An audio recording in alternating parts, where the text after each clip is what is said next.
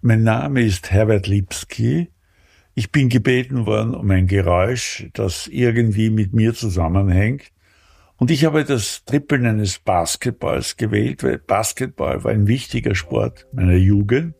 Und ich habe mit einigen nicht unbedeutenden Leuten in Graz und auch in Wien Basketball gespielt. Und Basketball hat mich lange Zeit in meinem Leben begleitet.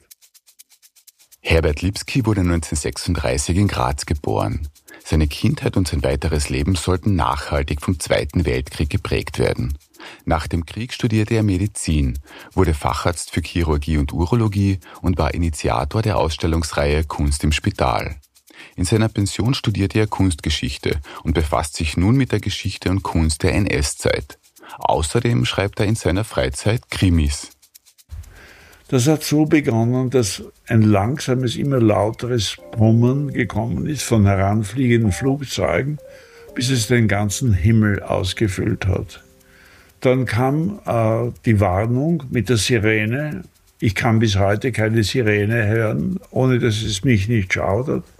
Der 86-jährige Zeitzeuge erzählt über den Krieg, über sein Interesse an Menschen und über entscheidende Erfahrungen seines Lebens. Das Gespräch führte unsere Praktikantin Katharina Dolesch. Sie studiert die Fächer Deutsch und Geschichte und ist am Ludwig-Boltzmann-Institut für Kriegsfolgenforschung in Graz beschäftigt. Nerds mit Auftrag. Der Wissenschaftspodcast von Upper Science.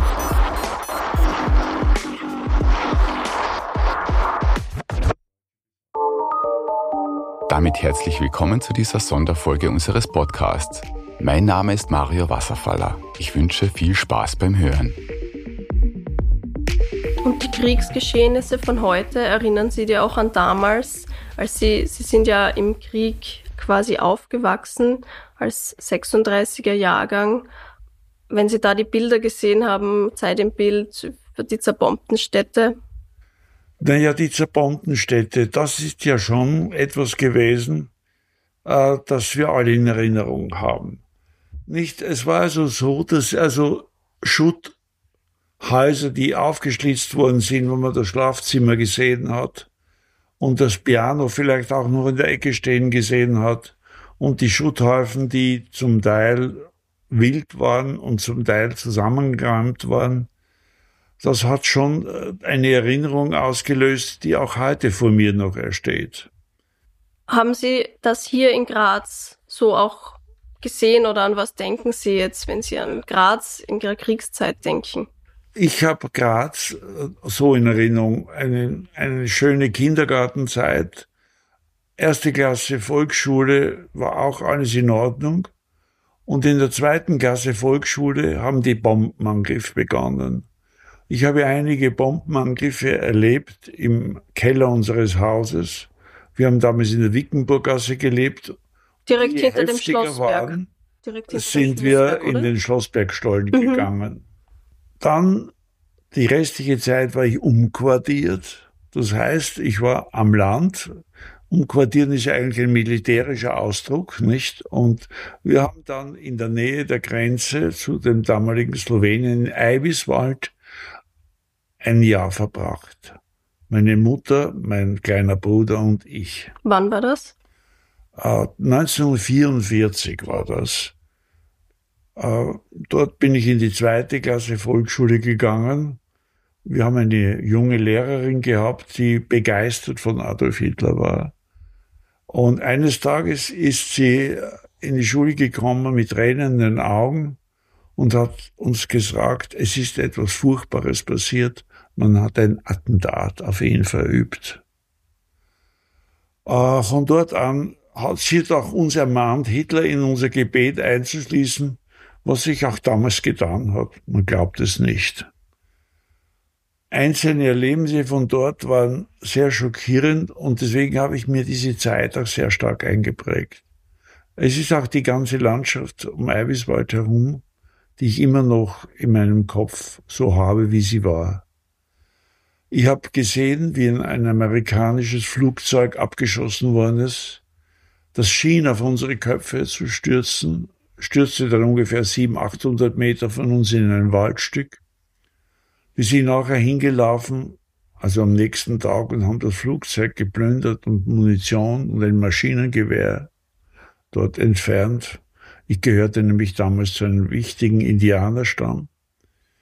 Und außerdem haben wir dann gehört, dass es überall Überfälle gegeben hat auf Bauernhöfe von slowenischen Partisanen.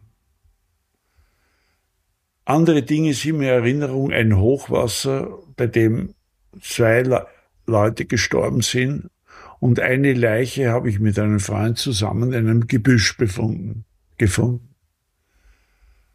Das war sind, während der Kriegszeit. Das war alles während der Kriegszeit. Und wie diese Überfälle von den Partisanen immer ärger worden, geworden sind, hat mein Vater beschlossen, dass wir wieder nach Graz zurückgehen.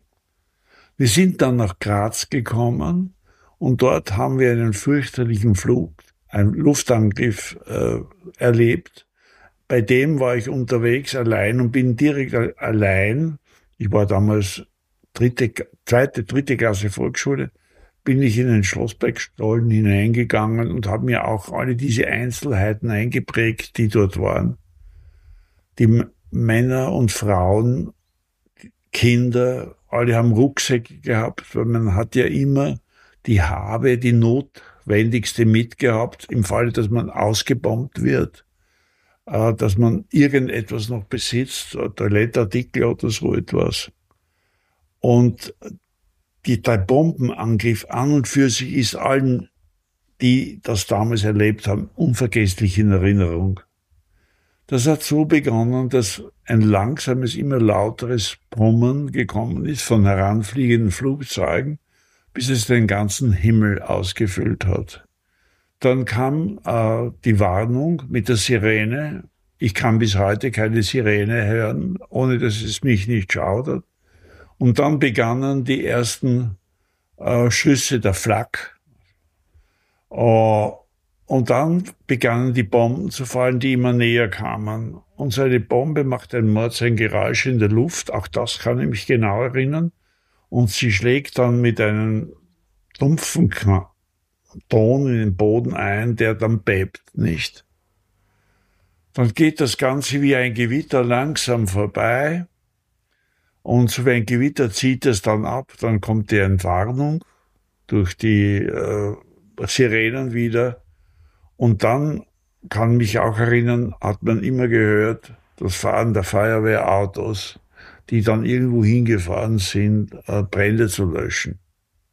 Graz wurde ja sehr oft bombardiert und besonders das Viertel um den äh, Bahnhof herum. Und äh, das ging herein und wenn man heute in Graz von oben herunter sieht, dann sieht man überall, wo die roten Dächer weg sind, das ist alles neu gebaut worden, nicht? Das, die roten Dächer gehen vielleicht noch bis zum Lehmplatz jetzt. Und haben Sie damals schon gewusst, was da jetzt wirklich passiert mit Ihnen? Nein, äh,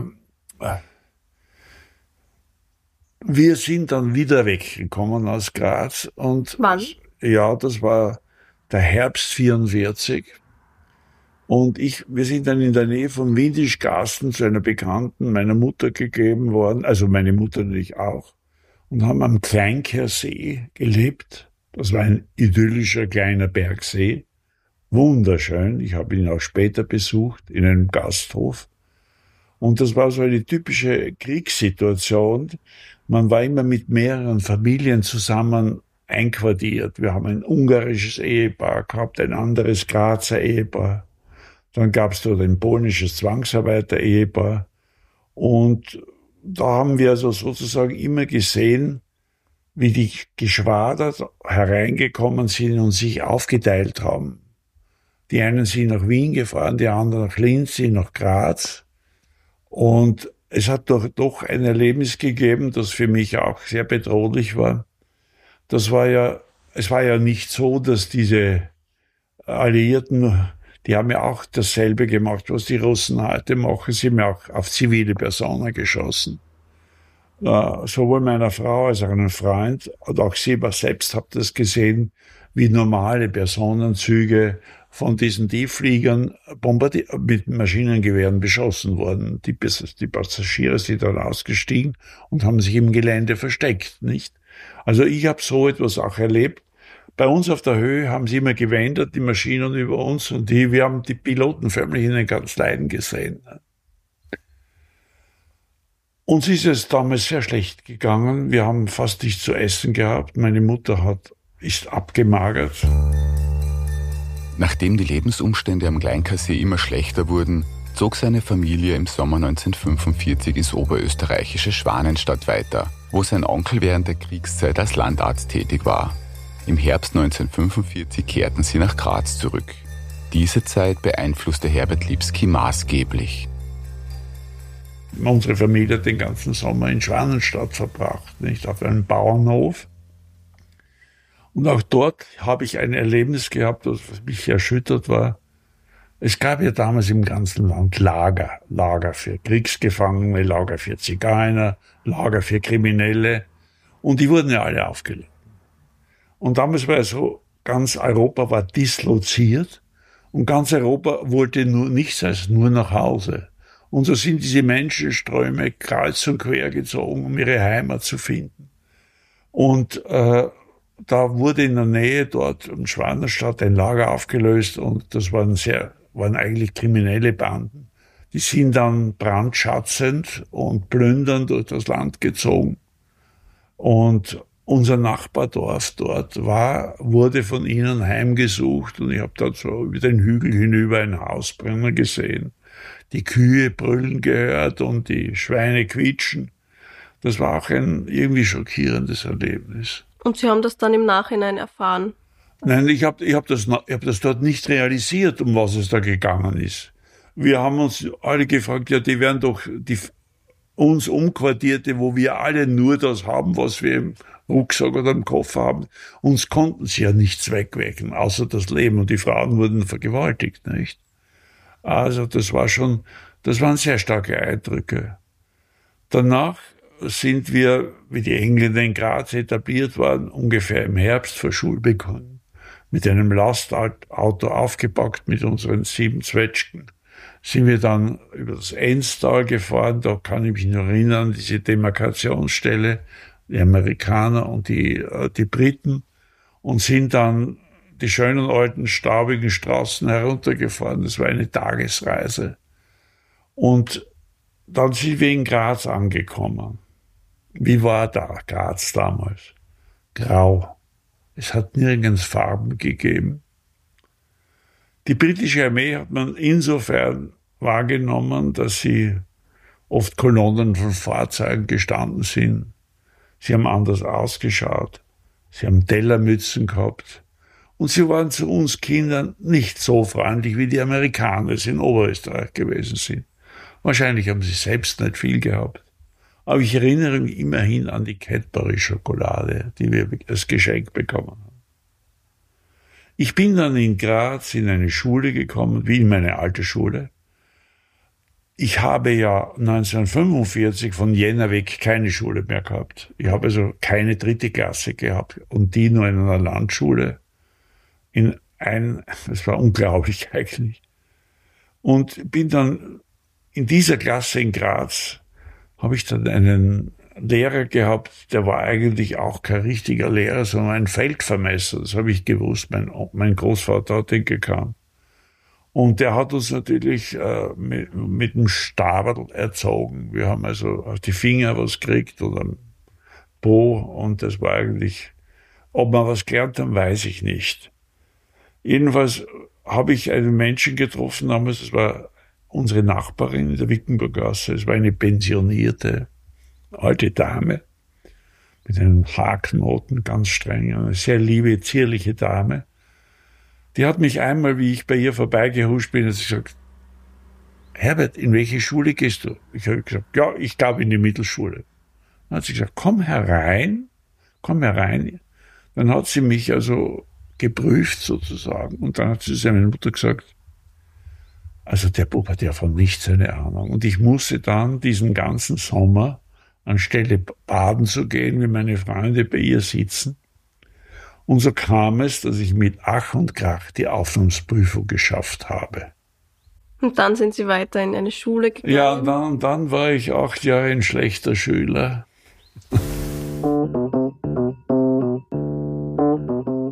Zwar gibt er selbstkritisch an, kein guter Schüler gewesen zu sein, doch auf seine Sportkarriere beim GAK blickt Herbert Lipski mit Stolz zurück. Nach seiner Schulzeit studierte er Medizin in Graz, wobei sein Onkel und seine Nachbarin in diesem Lebensabschnitt wichtige Mentoren waren. Ein Auslandsaufenthalt in England stellte einen weiteren bedeutsamen Schritt für seine medizinische Karriere dar. Ich war ein sehr guter Schwimmer, bin auch geschwommen, und war auch der steirische Jugendmeister, bitte. Und, und dann hat mich ein Freund zum Basketball gebracht und dann bin ich ein Basketballer geworden. Mit wie vielen Jahren? Äh, Basketball habe ich mit 17 angefangen, nicht? Und Schwimmen mit 15. Und es war so, dass ich, ich war ein schlechter Schüler und meine Mutter hat immer gejammert, wenn sie von der Schule gekommen ist. Aber ich habe mir dann zumindest unter den anderen Schülern ein Ansehen als Sportler verschafft. Das hat auch meinem Selbstbewusstsein gut getan. Und man muss ja sagen, wir haben ja fürchterliche Lehrer gehabt, furchtbar schlechte Lehrer, nicht? Sie haben eine Disziplin eingefordert. Es gab bis zur vierten Klasse noch Ohrfeigen. Und äh, es war, es waren natürlich einige originellen Lehrer dabei, ich weiß nicht, ob Sie den Film gesehen haben, die Feuerzangenbowle mit Heinz Rühmann, wo ein promovierter Doktor noch einmal in die Schule geht und allerlei Schabernack treibt. Also wir haben, wir haben solche Professoren gehabt, über jeden Einzelnen lohnte es sich zu schreiben. Na gut, dann sind wir eines Tages dann mit 18 unter blühenden Kastanienbäumen gestanden. Man hat uns gesagt, also wir sind jetzt reif fürs Leben. Und ja, und ich habe mich äh, sozusagen für die Medizin entschieden, weil mein Onkel Mediziner war, der besagte Onkel. Und, äh, und da hatten Sie dann auch schon Einblicke in diesen Beruf? Keine Ahnung. Keine Aber Ahnung. Es hat, mich, hat, mir, hat mir gefallen und ich, wie soll ich sagen, ich habe es nie bereut. Nicht? Also ich bin ein leidenschaftlicher Mediziner gewesen. Und mein Onkel war auch ein sehr humanistisch gebildeter, humaner Mensch. Und immer wenn er das Gefühl gehabt hat, ich bin irgendwie auf Abwägen oder es könnte was sein, ist er plötzlich aufgetaucht und hat mich mit den richtigen Worten sozusagen auf den rechten Weg gebracht. An eines erinnere ich mich, äh, wie er zu mir gesagt hat, wenn du, wenn du einmal eine Ausbildung machst, dann geh zu dem Besten, die es gibt, weil so gut wie der wirst du ohnehin nicht. Und wenn du dich mit jemandem vergleichst, vergleiche dich nur mit dem Besten, nicht mit irgendjemandem. Ich weiß nicht, das hat mich schon auch geprägt, nicht? Also würden Sie sagen, das ist so etwas wie ein Schlüsselmoment gewesen? Ja, also mein Onkel war mein Mentor. Er war mein Mentor in jeder Hinsicht. Und die Frau Röstler mit ihrer Hilfe zur Aufnahmsprüfung. Es ist ja interessant, wie ein Leben verlaufen kann, nicht? Dass also zwei Menschen dann äh, äh, so eigentlich ein, in eine richtige Fahrbahn bringen, eine zufriedene. Und dann sind Sie Arzt geworden und auch lange Zeit Arzt geblieben. Ja, ja, ich war insgesamt habe ich, ich war mit in elf Semester habe ich das Studium fertig gemacht. Oh Wunder, so schlechte Mittelschüler hat so gut studiert. Und dann habe ich, bin ich in eine Phase gekommen, wo es sehr wenig Ärzte gegeben hat. Man hat schon auf uns gewartet. Äh, nur um Zahlen zu sagen, in Graz haben mit mir 54, 100 Kollegen angefangen. Und ich bin 60 fertig gewesen. Und da sind in diesem Jahr 27 Kollegen fertig geworden. Nur man muss sich das einmal vorstellen, nicht?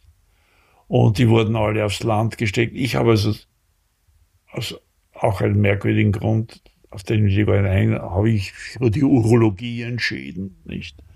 Und bin dann nach einem Umweg in anderen Spitälern auf die Grazer Klinik gekommen, nicht? Dort war das so, dass die 60er Jahre so, da war so eine richtige, ein richtiger Aufschwung der Medizin bei uns. Wenn Sie sich jetzt einmal vorstellen, Sie gehen heute zum Arzt und Sie werden überall mit Einmalgeräten konfrontiert. Das hat es bei uns nicht gegeben. Es hat Nadeln gegeben, die wurden immer nachgeschliffen, dass sie besser stechen. Es hat nur eine Dampfsterilisation gegeben. Und die Infusionen wurden zusammengerichtet. Also manch ein Patienten hat es damals nach einer Infusion geschüttelt, weil die nicht keimfrei war. Nun, auf der Klinik selbst, das war die Grazer Klinik, äh, bin ich in eine spannende Entwicklung gekommen. Wir haben angefangen mit der Herzchirurgie, wir haben angefangen mit der Nierentransplantation. Und ich bin nach einer Ausbildung für Allgemeinmedizin, äh, bin ich dann zur Urologie gekommen und habe auf dem urologischen Department dann mein Fach gemacht. Nicht? Und dann kam etwas, weil ich irgendwo in Graz war, man irgendwo auch in einer Isolation. Nicht nur geistig, sondern überhaupt nicht. Man muss sich das einmal vorstellen. Graz ist halt einmal irgendwo äh, nicht der Ort des großen Aufbruchs und Fortschritts gewesen. Und gemäß der, gemäß der Mahnung meines Onkels bin ich dann ins Ausland gegangen. Ich habe dann ein Stipendium gehabt in London, äh, ein Jahr lang, bin mit der Familie hingezogen. Meine Tochter ist dort geboren, meine erste. Und das war für mich eigentlich ein ganz entscheidender Lebensabschnitt. England hat mich geprägt, fachlich. Damals war England in der Urologie, waren lauter gute Leute. Ich bin vor allem hingegangen wegen der Kinderurologie, deren Pionier ich ja in der Steiermark dann geworden bin. Und es hat auf allen Gebieten etwas gegeben, zu lernen gegeben. Und was für mich wichtig war, war auch natürlich ein erweiterter Horizont und ein Anschluss an die englischen Urologen. Bin dann auch Mitglied geworden, sogar Ehrenmitglied der Royal Society of Medicine, habe für sie auch Kongresse organisiert. Und vor allem habe ich lebenslange Freunde gefunden dort, nicht, die leider jetzt alle auch nicht mehr sind. Und das war ich bin dann, glaube ich, 20 Jahre lang jedes Jahr nach England auf den Neurologenkongress gefahren, nicht? Und es ist international einfach nach dem England eine Tür aufgegangen. Und die habe ich auch offen lassen später, wie ich dann in Leon Primarius war, nicht? Hätten Sie gern länger dort gelebt? Ah, in, in England? England? Ja, da war die Entscheidung, ob wir dort bleiben oder nicht. Wir haben also, äh, das war ja das England, wir haben das Musical hergesehen. Es war das Swinging London und man hat es, es war die Zeit der Beatles und es war einfach eine wunderbare Zeit. Nicht? Ist heute nicht mehr so. Es ist, es war wirklich eine tolle Zeit. Wir haben sich England auch bereist, nicht? Und, und warum haben Sie sich dann dazu entschieden, wieder zurückzukommen? Naja, ich, ich weiß es nicht. Ja, so ich kann es eigentlich sagen, ich wollte schon hier und dann habe ich mich ja hier erst habilitiert. Nicht? Ich habe die Habilitationsschrift drüben angefangen, konnte wissenschaftlich arbeiten und dann hat man mich auch hier habilitiert und und ich wollte immer ein Spital leiten und dann hat es das, diese Möglichkeit gegeben mit Leoben und dann bin ich dort, habe ich mich beworben und habe das bekommen und habe das Spital dort aufgebaut. Und das war eine sehr große Abteilung mit fast 80 Betten. Das ist für eine Urologie sehr groß. Und, und dort bin ich 23 Jahre geblieben. Auch nach der Zeit in England und seiner Karriere als Primarius am LKH Leoben wollte sich der Mediziner weiterbilden. Er lernte Französisch, studierte in seiner Pension Kunstgeschichte und begann Bücher zu schreiben. Ich habe dann angefangen, später Französisch zu lernen. Und es ist hauptsächlich, weil ich einen Cousin in Frankreich habe, nicht? Und, und wir fahren seit vielen Jahren jedes Jahr nach Frankreich immer. Jetzt habe ich alle Verbindungen zur Medizin abgebrochen. Und für mich ist das Leben so, ich befinde mich in einem Raum, da halte ich mich eine Zeit lang auf Dann betrete ich einen anderen Raum. Ich lasse die Tür zum alten Raum noch ein bisschen offen, aber ich bin dann im anderen Raum. Und der zweite Raum war für mich also Kunstgeschichte absolut. Und das haben Sie in der Pension dann begonnen. Ja, ja, aber das war dann, hat mich das interessiert, nicht? Und jetzt äh, tue ich halt so Herumschriftstellen und das mache ich sehr gern. Ist das so auch eine Aufarbeitung für sich selbst nochmal? Nein. Wissen Sie, ich habe so viele Bücher gelesen, so viel Schmarrn auch in meiner Jugend, dass die Geschichten irgendwie alle abgelagert sind und dann fällt mir Geschichte ein. Also Sie wollen einfach auch nochmal.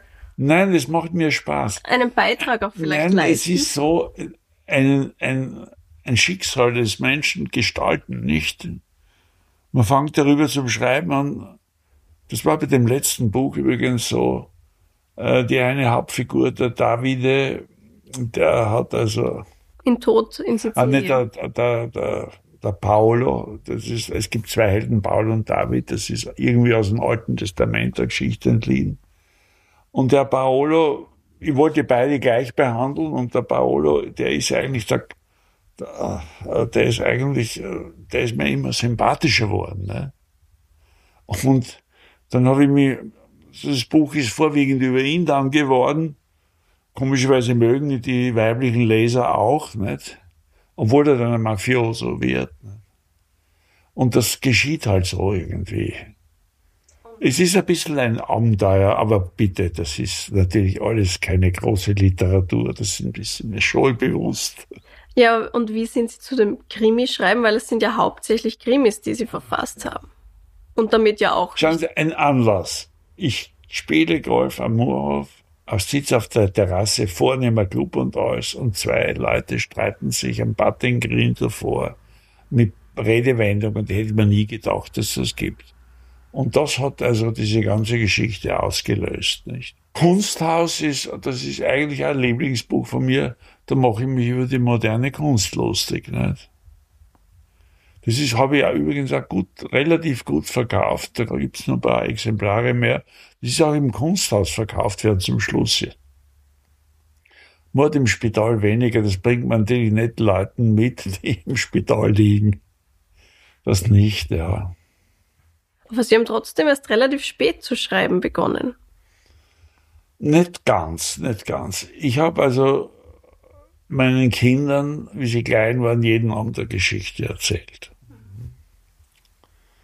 Dann habe ich, das nächste war dann, dass ich auf der Klinik, die hier ein strenges Regiment geführt hat, unter einem alten Chef, habe ich also mich aufgeregt und habe also so eine Art Faschingsrede gehalten. Also es war nicht als solche deklariert, aber der Chef hatte, wo ich also äh, sozusagen mich lustig gemacht hat über uns selbst. Ne?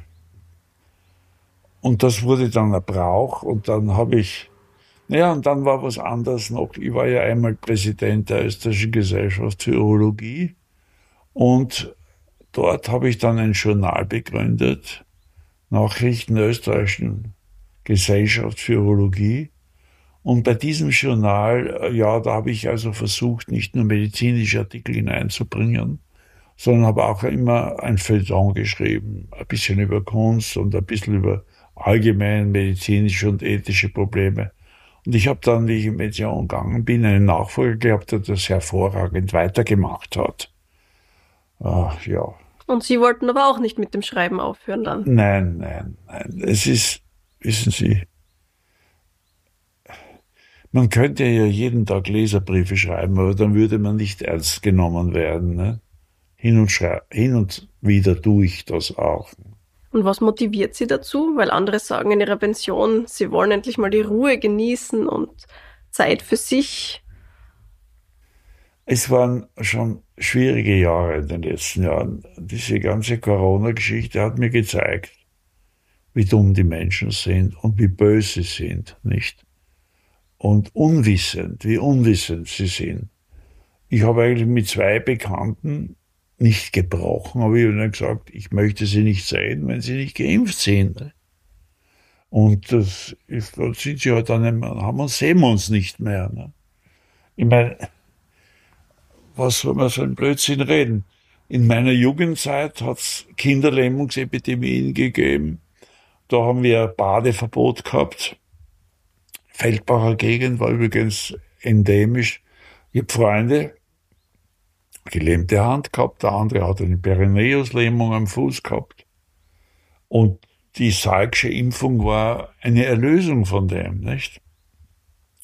Und Bocken sind sowieso alle geimpft worden. Äh, es war so, so wie ein Art Tattoo, diese kleine Bockennarbe am Oberarm, nicht? Oh, und das war, hat die Krankheit praktisch ausgerottet, nicht? Und da kommen diese Trotteln daher. Ja, man tut sich sehr schwer, man tut sich sehr schwer. Für Corona-Impfgegner hat Herbert Lipski also offensichtlich recht wenig übrig. Kritisch sieht er aber zum Beispiel auch die Forderung nach mehr psychologischer Unterstützung im Alltag der heutigen Zeit. Was mich auch schon wirklich, wirklich nervt, ist diese Schrei nach der Psychologie. Ne? Jeder braucht einen Psychologen heute. Und alle sind überfordert. Ich kenne niemand, keinen Berufszweig, der nicht überfordert ist. Ich will Ihnen was sagen, wir haben gearbeitet, ich habe einen Nachtdienst in Volzberg gemacht, 20 Tage im Monat für eine schundige Bezahlung. Ja?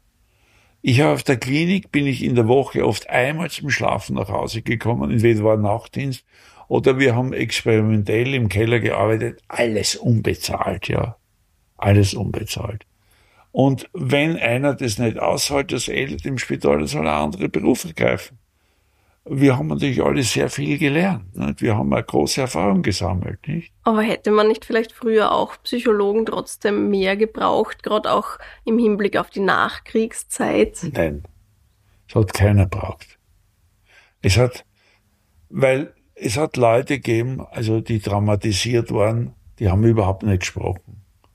Aber glauben Sie wirklich, dass einer, der sieben Jahre in Sibirien im Gefängnis ist und dann Furchtbares gesehen hat, dem ein Psychologe hilft? Na, das glaube ich nicht. Er braucht Liebe und Verständnis seiner Mitmenschen, nicht? Aber heute ist er der Schrei, nicht?